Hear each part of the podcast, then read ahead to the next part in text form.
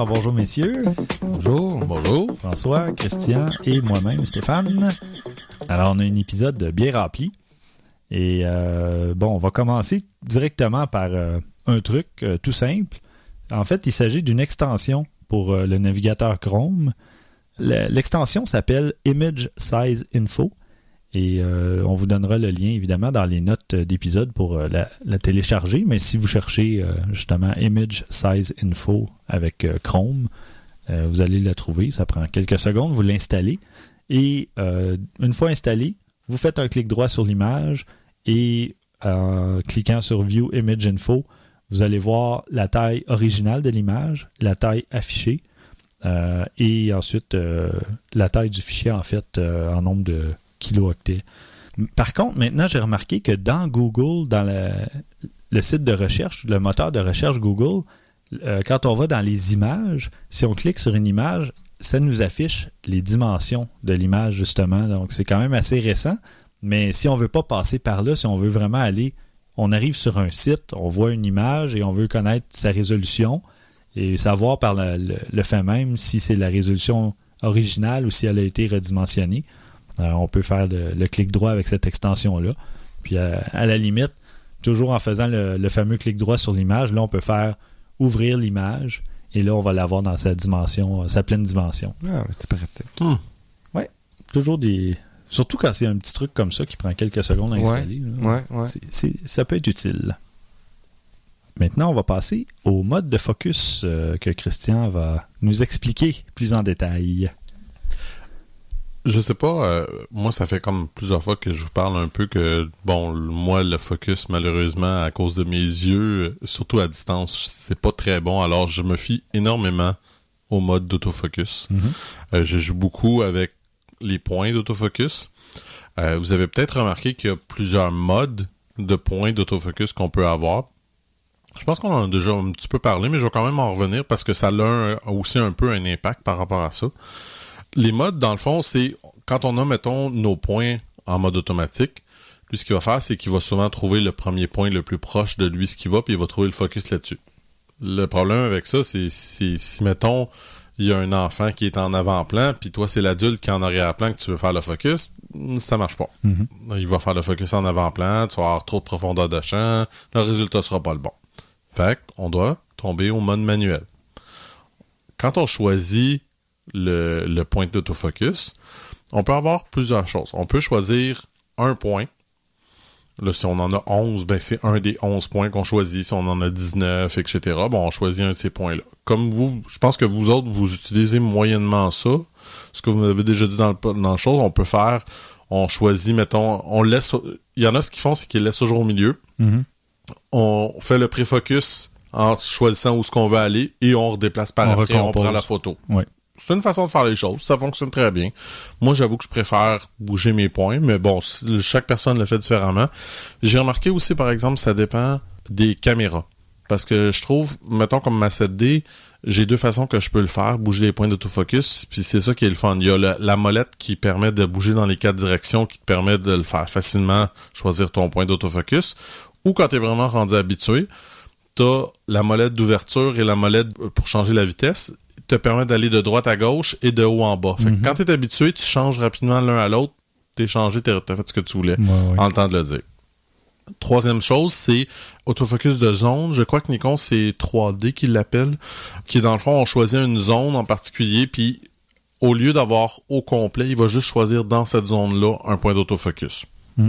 C'est bon. euh, moi, je l'ai utilisé entre autres euh, euh, quand je faisais des photos pour ma fille euh, de soccer l'été, etc. On choisit, mettons, comme la zone du haut pour avoir le visage au focus, puis l'ordinateur de ta caméra va décider lequel point fo- C'est pas parfait non plus parce que il peut décider de focuser sur la personne en arrière, la personne en avant, etc. Mais le, le résultat en général est quand même assez bon. là. C'est- C'est pas si mal. Il y a, dans certains cas aussi, un, un autre qu'on peut rajouter qui est le cross-type. Je connais pas le terme français, j'ai pas réussi à le trouver. C'est euh, de type croisé, tout simplement, Je parce que crois, de type ouais. hybride, parce qu'il Ouais. utilise deux méthodes de, de calcul là, pour. euh, C'est ça. Ce qui est le, plus plaisant de tout ça, c'est, dans le fond, c'est un point statique qu'on choisit, sauf qu'il peut prendre les quatre points qui sont autour pour aussi calculer son focus, pour le refaire. Moi, maintenant, je n'utilise que ça. Mais par contre, vérifier sur Internet parce que d'un, je pense pas que c'est disponible sur tout. Puis de deux, même sur la 7D, c'est quelque chose qu'on doit activer dans un menu supplémentaire. Il n'est pas de base sur la caméra. Oui, et il y a beaucoup d'appareils où il y a seulement le point central qui Ouais. est cross-type et les autres points ne le sont pas. Et d'ailleurs, c'est pour ça que j'avais acheté la 60D plutôt que le T3i chez Canon, parce que le T3i avait seulement le point central et Mhm. la 60D, les 9 points sont cross-type. C'est ça. Les, moi, les, les, les 18, 19 points sont cross-type. Mhm. Que c'est- pratique. Ça fait une différence. euh, Ça fait une différence, définitivement, parce que dans le fond, on a le meilleur des deux mondes. C'est comme si on a une zone plus restreinte, puis ça te permet d'avoir toujours un focus qui est beaucoup mieux, puis tu promènes ta zone, dans le fond, un peu partout. Mhm. Moi, je- en tout cas, j'aime beaucoup, beaucoup le mode. Maintenant, tout ça, c'est bien beau, mais encore une fois, il va falloir aussi que, même si on fait un focus, on a deux choses qu'on peut faire. Ça peut être, si on prend une photo qui bouge pas, notre, notre caméra calculera pas de la même façon que s'il y a une photo qui bouge. Le sujet? Exactement, Mm. le sujet. Mais, euh, merci de l'avoir spécifié. On a le mode one shot. C'est ça. Le, le one shot, dans le fond, lui, c'est vraiment pour des sujets qui ne bougent pas. Euh, la raison étant que le mode AI Servo ou continu pour euh, les Nikon, ce que lui fait, c'est qu'il va essayer de prédire où est-ce que ton sujet s'en va. Ce faisant, ben, ton, il va ajuster l'autofocus en conséquence. Personnellement, je vous avoue franchement que si, mettons, j'ai- je vais en studio ou quelque chose de même, là, oui, je vais le mettre en one shot, mais sinon, le reste du temps, je le laisse en, en AI Servo parce que tu sais jamais qu'est-ce que tu vas faire comme photo à quel moment. Ouais. Tu sais pas qu'à un certain moment donné, tu essaies de prendre un enfant qui se promène, pis tout ça, puis sincèrement, ça fait une bonne différence. Je l'ai vu entre les deux, Mhm. puis le focus se fait moins bien, se fait moins rapidement. Vous pouvez le tester, là, mais... Moi, je vais essayer ça parce que je, le, je me mets pas souvent en Peux-tu nous dire c'est c'est quoi le AI euh, Le AI ce- cerveau, là, Oui. c'est comme... euh, Qu'est-ce que ça fait au c'est juste? comme un mode de in- une intelligence artificielle qui calcule euh, il avec- calcule où est-ce que ton, ton sujet s'en va. Il fait comme une, comment je pourrais dire, il planifie, mettons, je sais pas, exemple, ton sujet s'en va de droite à gauche dans ton écran. Oui. Lui, il calcule puis il essaie de dire, ok, ben, techniquement, si- avec la vitesse, avec les affaires, il devrait La être à peu près là. Mm. C'est pas parfait, là. Entendons-nous, là. Faut pas s'attendre à avoir des miracles avec ça, là. Mais ça recompose plus vite, ça recalcule plus vite que toi si tu le fais à la main. C'est ça.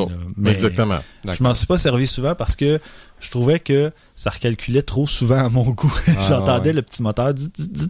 Hmm. Puis là je me disais Ça dépend de ton objectif aussi. Ça Ah. dépend de bien des facteurs. Ça dépend de bien des choses. Fait que c'est pas parfait, mais moi, comme je vous dis, moi, c'est pas mal 90% du temps, même plus. Mhm. Il est en AI Servo. Je trouve que c'est plus simple comme ça. Ah, ben, je vais essayer ça. C'est honnêtement pas mal tout ce qu'il y avait à dire. Euh, Si vous avez des questions ou des choses, des commentaires, gênez-vous pas parce que c'est un sujet qui est simple et complexe en même temps. Oui, absolument. Petite parenthèse aussi, il y a un autre mode qui s'appelle AI Focus, qui lui est en fait une espèce d'hybride.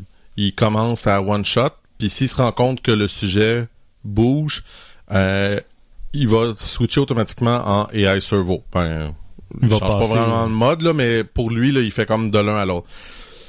Je vais être honnête avec vous autres, je l'ai pas vraiment testé parce que moi, j'avais lu quelques affaires comme quoi sur Internet, c'était moyen, c'était pas très fiable. Mhm. Ben, en fait, Je m'en suis, je probablement, suis pas fié beaucoup à celle-là. probablement que par le temps qu'il détecte que le sujet bouge, euh, il est déjà trop tard. Exactement. Exactement. Fait que j'imagine que ça dépend peut-être de ta caméra, de bien des facteurs.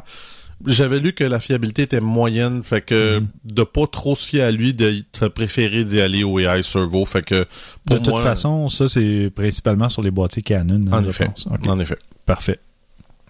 Maintenant, je vais vous présenter un petit logiciel qui s'appelle Combine ZP, qui permet de- d'augmenter la profondeur de champ, si on veut, d'avoir une profondeur de champ étendue quand on fait de la photo macro, Ah, macro-photographie. intéressant.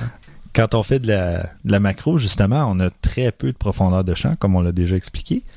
Et euh, ça, évidemment, si on veut ajouter un peu de profondeur de champ, mais ça permet de combiner plusieurs clichés ensemble et de créer ce qu'on appelle un hyperfocus ou un empilement de focus. Donc, euh, ça permet d'obtenir bon euh, une seule et unique image là, qui va C'est augmenter. Est-ce que, Ouais. est-ce que tu l'as testé? J'ai pas essayé parce que j'ai pas d'objectif macro. Ah ouais. J'aurais pu utiliser peut-être le mode macro sur un appareil là, euh, Oui, j'imagine que ouais, avec ça, tu Ouais. vas arriver au même mode. euh, Mm, au même, probablement, mais euh, non malheureusement je l'ai pas essayé. Mais euh, j'ai mon petit doigt me dit qu'on va revenir sur le sujet de la macrophotographie euh, et on pourra à ce moment-là l'essayer même euh, et en reparler. Mais euh, je voulais euh, le présenter quand même parce que je trouvais l'idée intéressante. Mm. Puis c'est un logiciel libre, donc c'est gratuit et euh, on peut le, le télécharger euh, via les notes d'épisode. PC, Mac? C'est un logiciel PC. Bouh. Mais non, moi je vois pas de problème à ça. non, non, je blague. Ça me dérange pas, j'ai les deux à la maison. Alors voilà. On passe maintenant au dernier segment, le test du Canon T4i.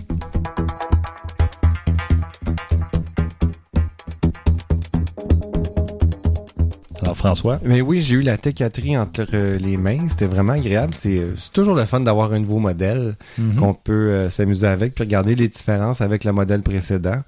Euh, donc, ce que j'ai remarqué avec la T4i qui est différent avec la T3i, parce que là, on parle de pas beaucoup de différence. là. C'est le même boîtier. Mhm. Il y a quelques trucs qui sont différents. Alors, bon, je vais commencer en parlant des mégapixels. 18 mégapixels, ça, ça reste la même chose.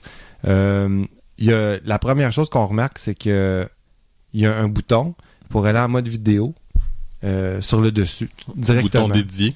Dédié. En fait, c'est le même bouton on-off et euh, Ouais, c'est ça, on passe de la position off à soit on ou vidéo. c'est ça. Ah, c'est génial. ça. Oui, ça c'est le fun parce que bon, on peut y aller vraiment rapidement, c'est très intuitif. euh, ça c'est parfait.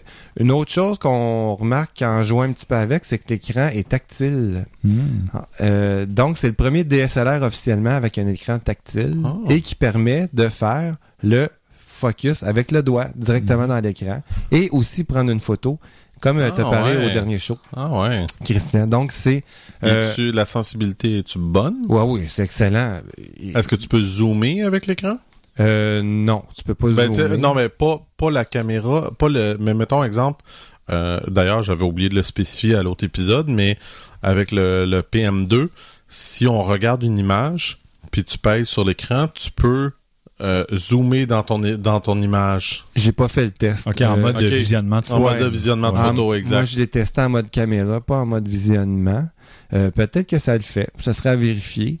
Euh, en mode photo, euh, on, on arrive à faire le focus en pointant l'endroit où on veut, où ce que le focus se fasse. C'est comme un iPhone, comme un téléphone euh, intelligent. Fait que ça, c'est encore une fois. une- moi, j'a- j'adore ça, l'approche, parce que Ouais. c'est hyper facile. On comprend tout de suite comment ça fonctionne.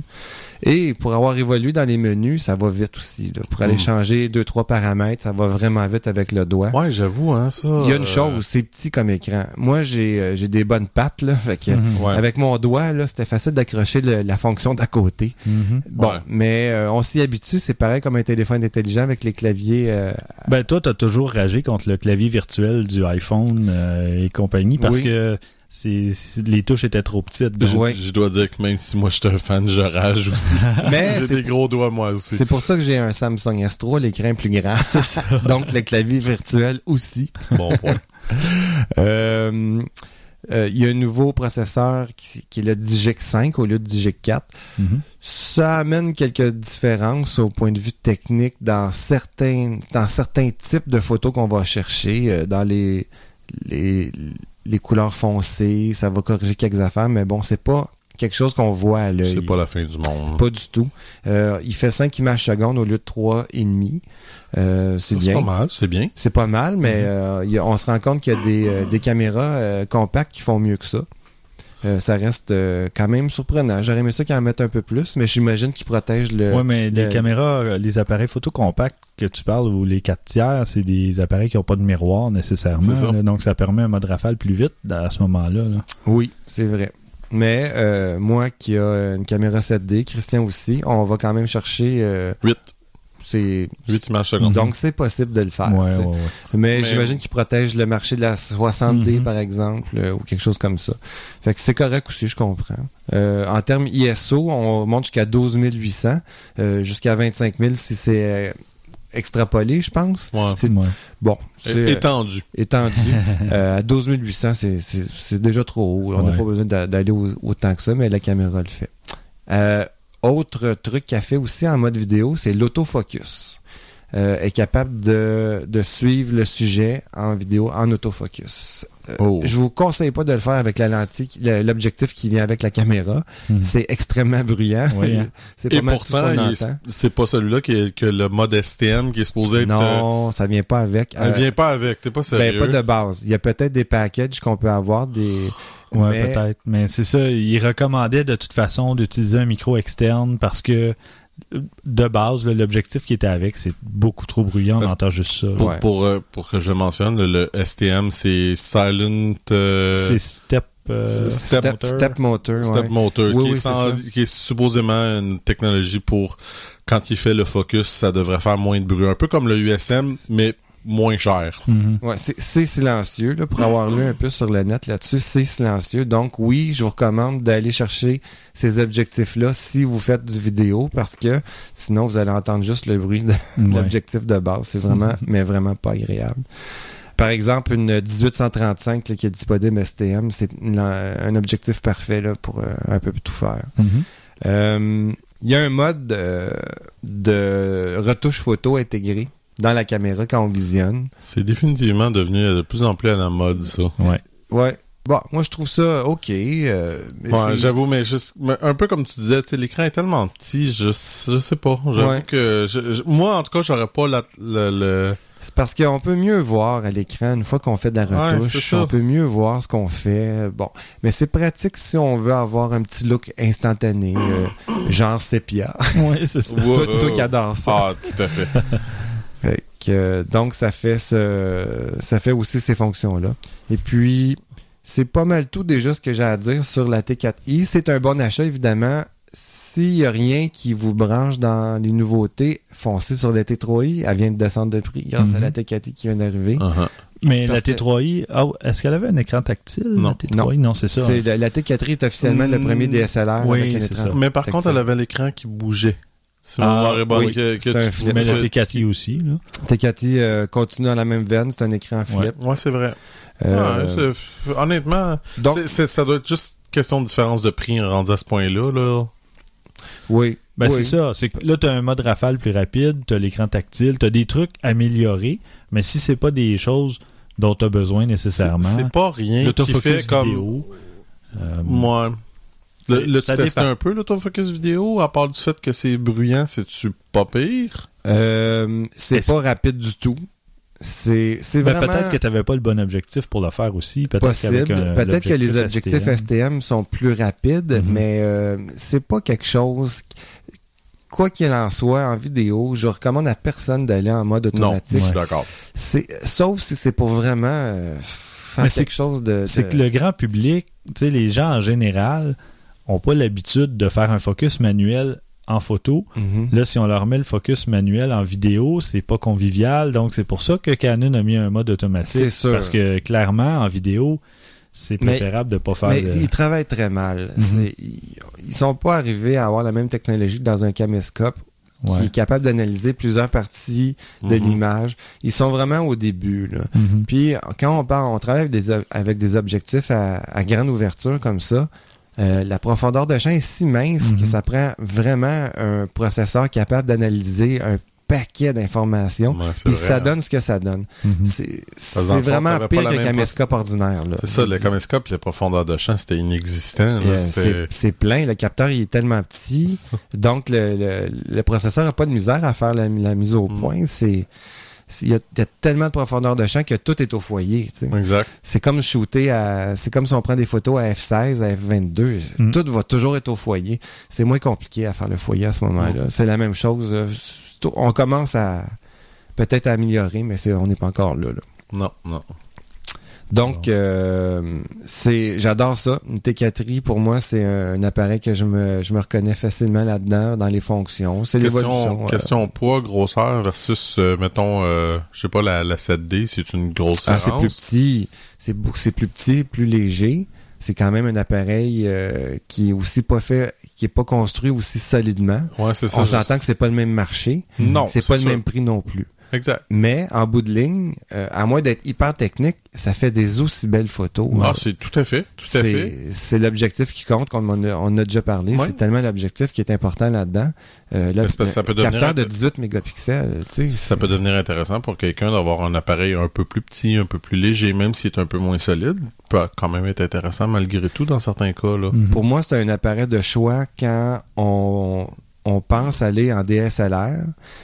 Euh, c'est vraiment un appareil de choix parce qu'on a toutes les fonctions professionnelles d'un appareil photo DSLR sans en payer le prix tout de suite. Mhm. Ah, c'est c'est quelque chose qui va nous amener ailleurs si on aime ça, si on veut aller plus loin. C'est vraiment euh, un bon appareil pour ça parce Mhm. qu'on va s'être équipé en objectif puis tout ça, puis on va être prêt pour simplement changer la caméra elle-même et non les, objecti- les objectifs. On va pouvoir continuer. Ben, c'est ça. bon. Quand j'ai commencé, justement, je savais pas trop dans- vers quoi m'enligner. J'avais acheté le XSI. La gamme des T1i, T2i n'existait pas. Mm. Et c'est exactement pour ça. J'avais choisi l'appareil parce qu'il était à un prix abordable. Il venait avec l'objectif, euh, etc. Donc, c'est c'est un bon appareil, justement. Je- Je dirais pas d'entrée de gamme parce qu'il y en a Non. des moins performants que ça. Ouais. Mais ça permet, moi je, je ferai un parallèle en disant ça permet justement d'entrer dans le monde des, des SLR, des réflexes. Ben, c'est Euh, c'est ça. C'est de voir si on, on ouais. aime ça, premièrement, parce que c'est c'est- un petit contrat quand on arrive là-dedans. là. Oui, parce qu'on rien. s'achète pas ça pour le laisser en mode automatique. Ben, là, idéalement, euh, non. C'est ça. Même si je suis Et sûr qu'au moins j'en 50% connais des gens. plein. J'en c'est ça. oui, plein. ben oui, moi aussi j'en connais. Puis j'ai commencé moi-même en mode automatique, mais ça n'a pas Ouais. été long que Ouais. j'ai changé parce que mon but premier en l'achetant, c'était de me débarrasser du mode automatique. Mais il y a des gens qui vont dire l'appareil est plus gros, il va faire des meilleures photos. Ben, en le laissant en mode automatique, Mhm. pas nécessairement. tu sais. Avec Mhm. le flash qui On gagne juste la profondeur de champ. c'est ça. Quand on se met en automatique, c'est- tout ce qui reste. Bon, ben, excellent. Merci beaucoup François pour ta Ça critique. fait plaisir. Et ça conclut ce 19e épisode. Alors, euh, merci beaucoup Christian. Merci. Merci François. À la prochaine. Merci à vous, chers auditeurs. Et pour nous rejoindre, c'est comme d'habitude, je crois que vous connaissez les adresses par cœur. Podcast à commercial objectifnumérique.com sur Twitter au numérique et les autres réseaux sociaux Objectif Numérique. Merci, à la prochaine. Are we on the air?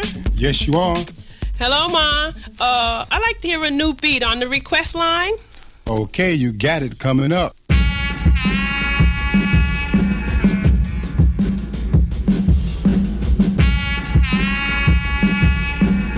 DJ